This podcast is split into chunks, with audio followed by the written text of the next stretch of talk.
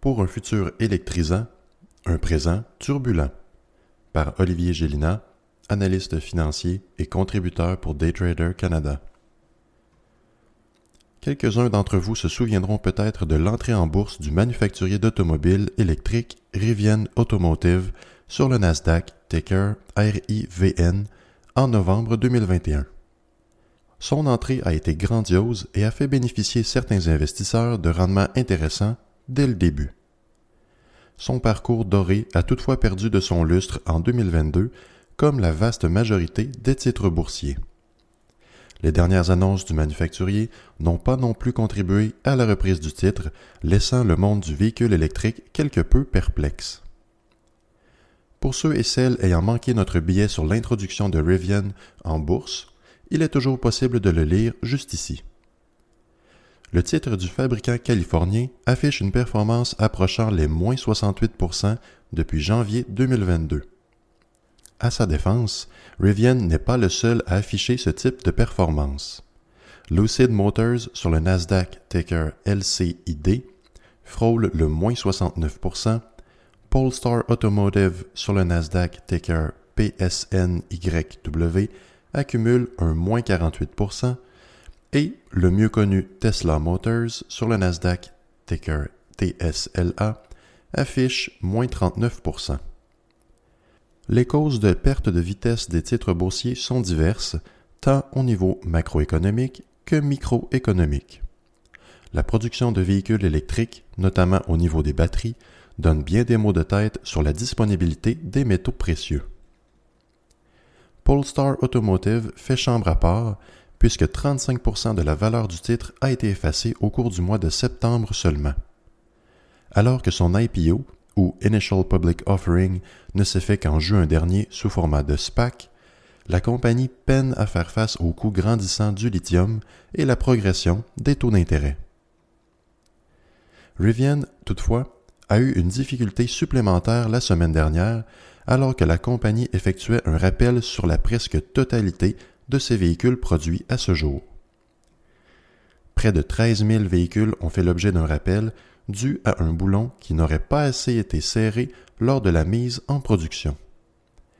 Le problème majeur avec ce dit boulon est qu'il est une pièce importante dans la contrôle de la direction du véhicule. Un problème rapide à régler au concessionnaire, une histoire de quelques minutes, mais un problème qui n'aurait jamais dû être en premier lieu. Les retards causés par ce rappel mettent maintenant en péril la capacité de Rivian à produire et livrer son objectif de véhicule, fixé à 25 000 lors d'une rencontre avec les investisseurs en mars dernier. Il n'en fallait pas plus pour que le titre de Rivian plonge davantage ce lundi.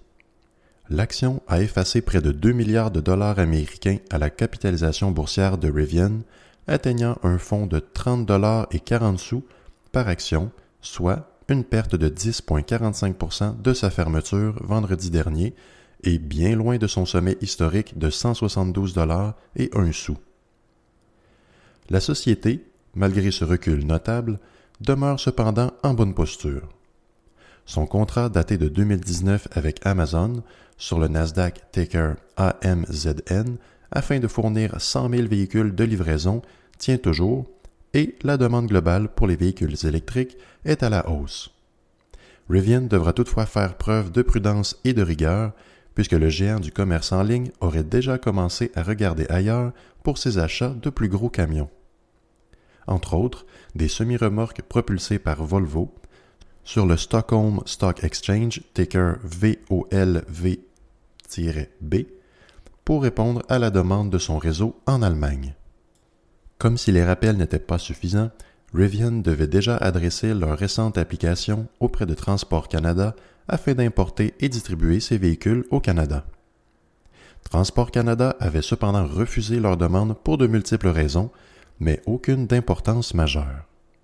Ces raisons étaient variées et faisaient notamment référence aux standards sur le mécanisme antivol et des normes au niveau du bruit au passage.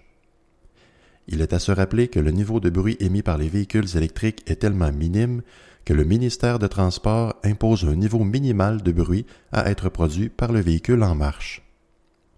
Ces modifications étaient de nature si mineure que Rivian a déjà reçu en date d'aujourd'hui l'approbation par Transport Canada.